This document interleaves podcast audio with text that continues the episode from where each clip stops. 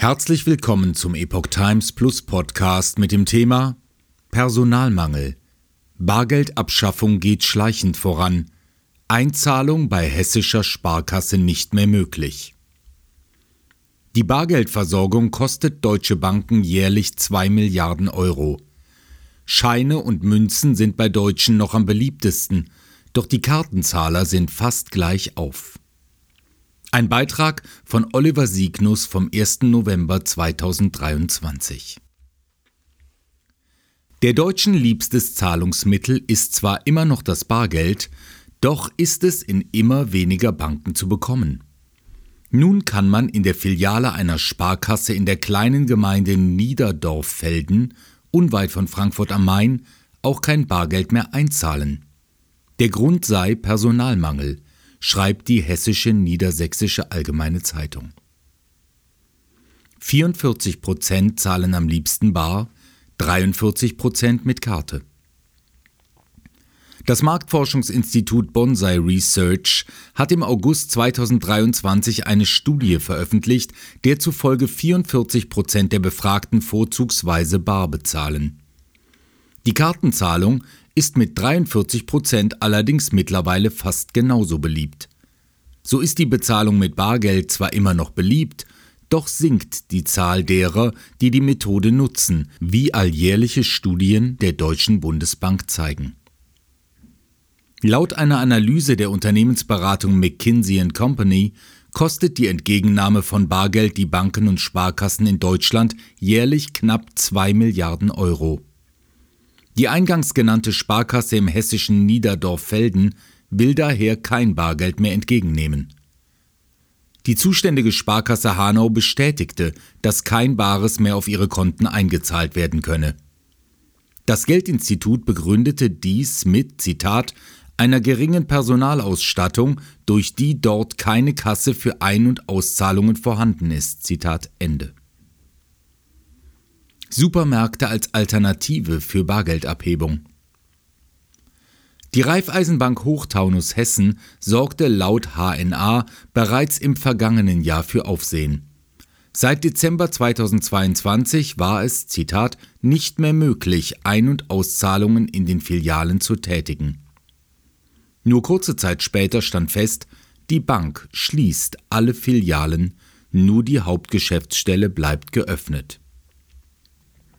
Wir haben den Betrieb der Filialen lange Zeit subventioniert, inzwischen ist die Nachfrage der Kunden allerdings so gering, dass wir uns im vergangenen Jahr dazu entschlossen haben, die Filialen mangels Nachfrage zu schließen, ließ eine Sprecherin verlauten. Alternativ sollten Kunden der Raiffeisenbank ihr Bargeld bei Supermärkten und Discountern wie Penny, Rewe und Co. abheben. Deutschlandweit schließen immer wieder Bankfilialen und Geldautomaten werden abgebaut, weil die Kunden ausbleiben. Laut der Raiffeisenbank Hochtaunus kamen im Schnitt nur noch zwei Kunden pro Stunde in die Filialen. Auch die Deutsche Bank kündigte 2022 bereits an, knapp 200 Postbankfilialen im gesamten Bundesgebiet zu schließen. Die Commerzbank löste 2022 mehr als 200 Standorte auf. Gemeinde wollte Geldautomat subventionieren. Dabei sind aus Sicht der Bank finanzielle Gründe nicht immer der Anlass für die Abschaffung von Bargeldquellen. Ein Beispiel dafür ist die südhessische 3000 Seelengemeinde Astheim. Der Ort im Landkreis Groß-Gerau ist komplett von der Bargeldversorgung abgeschnitten, berichtet die Tagesschau auf ihrer Internetseite. Bürgermeister Jochen Engel hat der örtlichen Kreissparkasse Groß-Gerau angeboten, mietfrei einen Geldautomaten am Bürgerhaus des Ortes aufzustellen. Zudem sollte es einen finanziellen Zuschuss aus der Gemeindekasse geben. Das Geldinstitut lehnte jedoch alle Offerten ab und schlug dem Rathauschef stattdessen vor, das angebotene Geld für Taxigutscheine zur nächsten Filiale zu verwenden. Zwar kletterten die Gewinne der Kreissparkasse Groß-Gerau im vergangenen Jahr auf mehr als 43 Millionen Euro, dennoch ist für die Bargeldversorgung kein Etat vorhanden. Die Tagesschau stellte die Frage, ob sich Banken, Zitat, in so großem Stil aus der Fläche zurückziehen dürfen. Zitat Ende.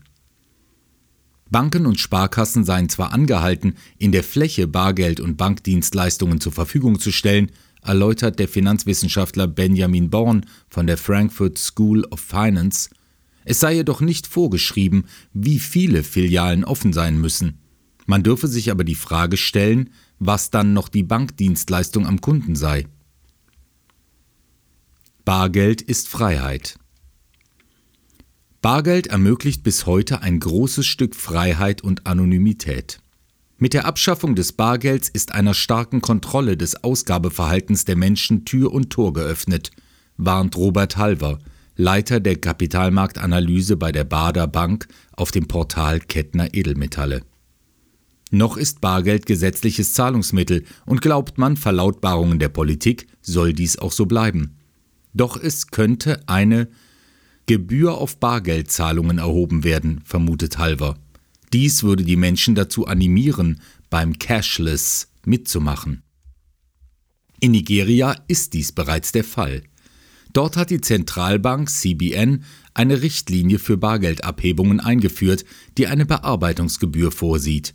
Der Ansatz zielt darauf, die Menge an physischem Bargeld, Münzen und Banknoten, das in der Wirtschaft zirkuliert, zu verringern und mehr elektronische Transaktionen zu fördern.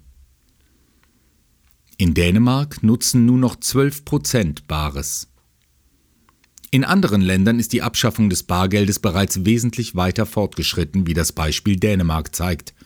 So gibt es zwar auch dort eine gesetzliche Regelung, die zur Annahme von Bargeld verpflichtet, doch nutzen nur noch etwa 12 Prozent der Dänen Scheine und Münzen, wie Arte berichtet. Während Verbände, etwa für sehbehinderte Menschen, das langsame Verschwinden des Bargeldes kritisieren, sind Vertreter der Banken glücklich über diese Entwicklung.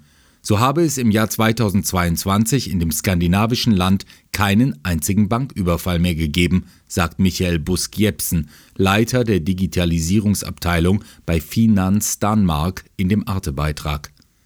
Das sei vor allem für die Mitarbeiter eine positive Entwicklung, bleibe ihnen doch die traumatische Erfahrung eines Überfalls erspart. Kaspar Skoff Mikkelsen von einem Verband für Sicherheitsunternehmen warnt hingegen vor dem kompletten Umstieg auf digitales Geld. Auf einen Cyberangriff sei Dänemark nicht vorbereitet. Es gibt keinen Plan B, sagt er. Wenn die Menschen von der finanziellen Versorgung plötzlich abgeschnitten seien und keine Lebensmittel mehr kaufen könnten, könne das sehr schnell zu sozialen Unruhen führen